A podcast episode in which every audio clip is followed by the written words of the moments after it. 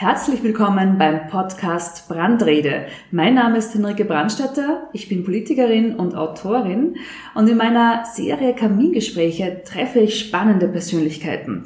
Heute ist das Helene Angerer. Sie betreibt Kostbrot. Bei Kostbrot kann man lernen, wie man sich selbst zu Hause das perfekte Brot bäckt.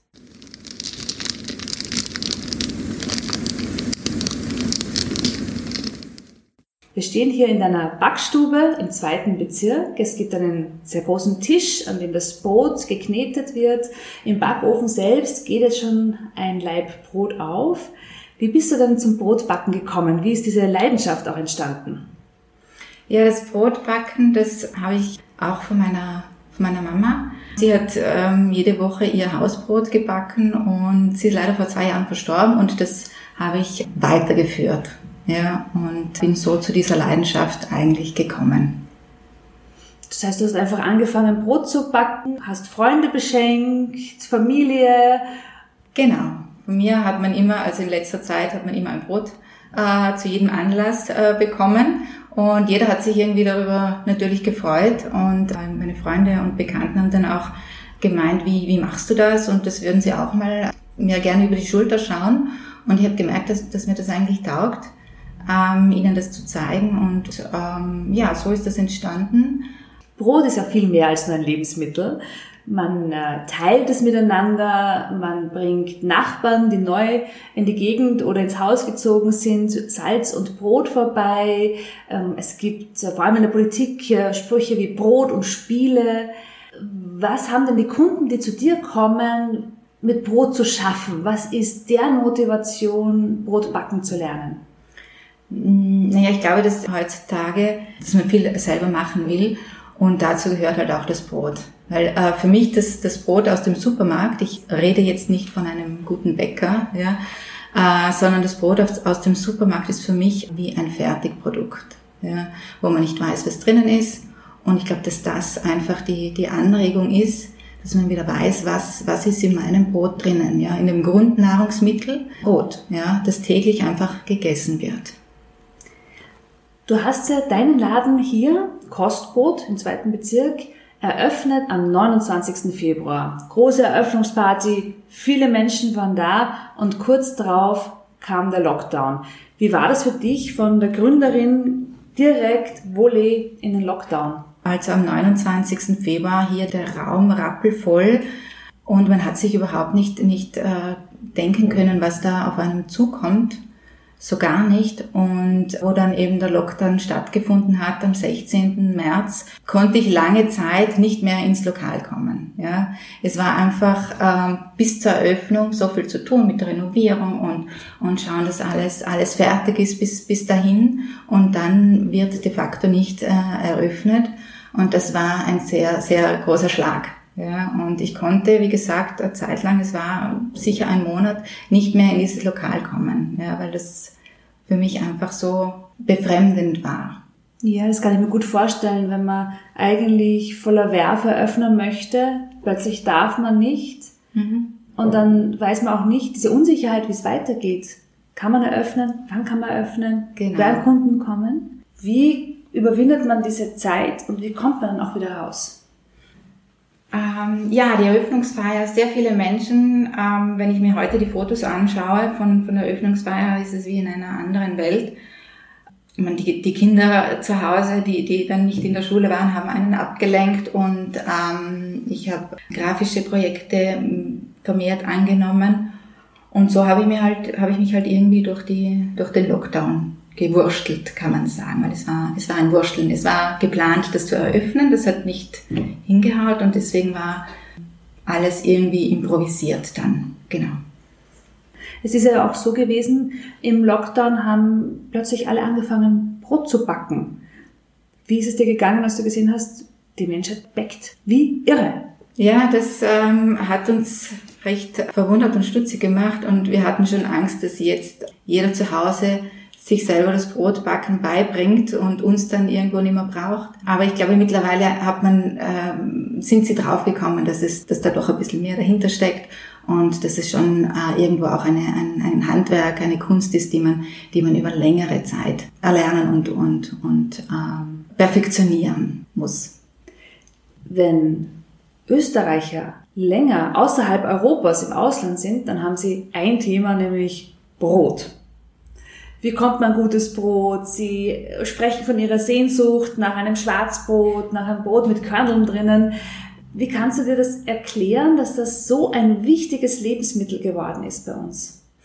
Hm, naja, jeder hat ein, ein anderes Gefühl für Brot. Ja, und das ist halt sehr lokal oder regional, ja, sage ich mal. Wie, ich kann mir das jetzt für mich gesehen nicht erklären, dass man in Ausland kein, kein gutes Brot äh, bekommt, weil wenn ich an Frankreich denke oder an Italien denke, die haben halt die, die Weißbrote, aber die sind, äh, wenn man, wenn man weiß, wohin, durchaus ähm, sehr gut, ja, und, und ähm, die, die Körneln und das Schwarzbrot soll man dann wieder zu Hause essen. Ja, ich reise ja persönlich sehr viel oder ich bin sehr viel gereist, äh, bis die Covid-Krise kam und zwar vor allem durch afrikanische Länder. Mhm. Und äh, abgesehen von Äthiopien, wo es ein, ein, ein weißes äh, Fladenbrot gibt, habe ich fast nirgendswo gutes Brot bekommen, außer in Gambia und im Senegal, die eine irrsinnig gute Tradition haben, französische Baguettes zu machen, mhm. die besser sind meiner Meinung nach als in Frankreich. Mhm. Aber ich kann mir schon vorstellen, ähm, wenn man einige Monate oder auch Jahre in einem Land lebt, wo es keine Brotkultur gibt und man kommt aus einer Brotgesellschaft, dass einem das schon abgeht. Jetzt bist du ja Südtirolerin ursprünglich. Welches mhm. Brot wird in Südtirol bevorzugt? Da gibt's da, also der, ich bin ja aus dem Finchgau und da kommen die, die Finchgau her. Ja. Und das ist das, das Roggen-Sauerteigbrot. Das ist so ein, so ein Fladenbrot mit sehr viel Feuchtigkeit. Das ist ein sehr saftiges Brot, ein sehr würziges Brot. Da sind die speziellen Gewürze drinnen. Und das war auch mit ein Grund, wieso ich begonnen habe, Brot zu backen, damit ich mir das hier nachbacken kann. Ich bin ja Oberösterreicherin. Wir Oberösterreicher vermissen immer die Mondfläserl. Mhm. Das ist etwas typisch Oberösterreichisches. Ja. Ja. Was ist denn das Lieblingsbrot der Menschen, die hierher kommen? Weil hier lernt man ja ganz unterschiedliche Brote zu backen. Bis dato habe ich gemerkt, dass die Roggensauerteigbrote die, die absoluten Heroes sind. Genau. Gefolgt vom, vom Baguette. Das sind die, die zwei, die, die gerade sehr, sehr angesagt sind und nachgefragt werden. Das heißt, du züchtest dir den Sauerteig selber? Mhm, genau, ich habe zwei Sauerteige. Haben die auch Namen? Ja, meine zwei äh, haben Namen. Das ist der, der Roggensauerteig, das ist der robuste, kräftige, der, ist, der heißt Louis, weil der, den habe ich nicht selber gezüchtet, muss ich zugeben, den habe ich von meiner äh, Bäckerei in Südtirol, äh, von meiner ähm, von meinem Kindheitsbäckerei sozusagen, wo wir immer das Brot gekauft haben. Äh, und den italienischen Sauerteig, den Weizensauer, der, den habe ich selbst gezüchtet und das ist der, der Peppe. der Peppe. Der Peppe. Und wer ist anspruchsvoller von den beiden? Ah, der Peppe. Mhm. Das sind die Italiener halt. Schön anzusehen und etwas anspruchsvoll. Genau. Seit kurzem hast du wieder offen. Man kann auch Kurse online buchen bei dir. Wie schauen sie, wie schauen die Kurse jetzt aus? Wie gestalten die sich? Ähm, zurzeit habe ich drei ähm, Kurse. Eben den, den Roggen-Sauerteig-Kurs. Das sind äh, Brote, die jetzt nur mit Sauerteig geführt sind. Dann äh, die französischen Klassiker, also ein Baguette-Teig, mit dem wir verschiedene Formen machen. Äh, und äh, einen Dinkelbackkurs, der komischerweise nicht so gut anläuft, also nicht so gut gebucht wird. Ähm, Wobei das das einfachste und, und, und schnellste äh, Brot ist, das es, das es gibt, ja, für mich. Und das muss ich noch ähm, auf der Webseite rüberbekommen, dass das eben sehr, sehr einfach und, und, und äh, leicht zum Handhaben ist. Ja, Dinkel wirkt ja immer sehr gesund. Da steht ja bei vielen Leuten ein Gesundheitsaspekt im Vordergrund. Mhm. Vielleicht ist das dann weniger sinnlich und man will dann vielleicht eher ein sinnliches ich Brot haben. Ich kann es mir nicht erklären, weil halt eben, wie gesagt, Dinkel ähm, äh, eben als, als sehr gesund und besonders äh, eingereiht wird. Ich kann es mir nicht erklären, warum. Ja, meine Vorstellung ist, dass bei Dinkel man sich vielleicht denkt, na ja, dass da ist der Genuss nicht so wichtig und da steht nicht der Genuss im Vordergrund, sondern der Gesundheitsaspekt. Und wenn ich mir jetzt zum ersten Mal mein Brot selber mache und lerne, ein Brot zu backen, dann will ich das nachher vielleicht besonders genießen und auch mit anderen Menschen teilen. Vielleicht ist das der Zugang. Es hat ja auch jedes sein. Brot ein Image. Ja, ja, ja. Ich meine, Dinkelbrote ähm, äh, tendieren dazu, trockenbacken zu werden. Ja, vielleicht ist das der Hintergrund. Äh, aber ich habe halt kleine Tricks, wo, wo die eben saftig werden und nicht, und nicht trocken backen bleiben. Und die kann man ja dann bei dir auch lernen. Was ist denn dein Lieblingsbrot zum Verschenken? Mein Lieblingsbrot zum Verschenken ist das Brot von meiner Mutter. Das habe ich, ähm, sie hat, äh, muss ich sagen, nur mit Hefe gebacken. Und ich habe dieses Hausbrot von zu Hause äh, mit, also auf Sauerteig umgemodelt, also Sauerteig und Hefe gemischt und, und das verschenke ich sehr gerne. Das ist ein, ein Weizenroggen-Mischbrot. Magst du Hefe? Äh, ja, ich, ich verwende Hefe.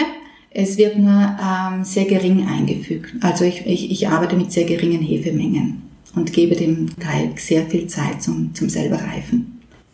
Jetzt steht ja die Möglichkeit eines zweiten Lockdowns im Raum. Sicher nicht so wie im März und im April so hart, aber die Signale, die man bekommt von der Regierung, ist ein bisschen hü und hot. Also heute Licht am Ende des Tunnels, morgen, oh, zweite Welle. Wie, wie, wie blickst du darauf? Ja, das hat man irgendwie immer im, im Hinterkopf. Man hat das ja schon, also die, die Hoffnungen, die, die, die werden einfach äh, sehr gedämpft. Ja. Mhm. Ich, ich gehe jeden Tag ähm, so an die Sache ran, dass es jederzeit sein kann, dass eben wieder, wieder geschlossen wird. Ähm, und freue mich über jede, jede Möglichkeit, hier zu backen. Was hat sich jetzt verändert bei den Kursen?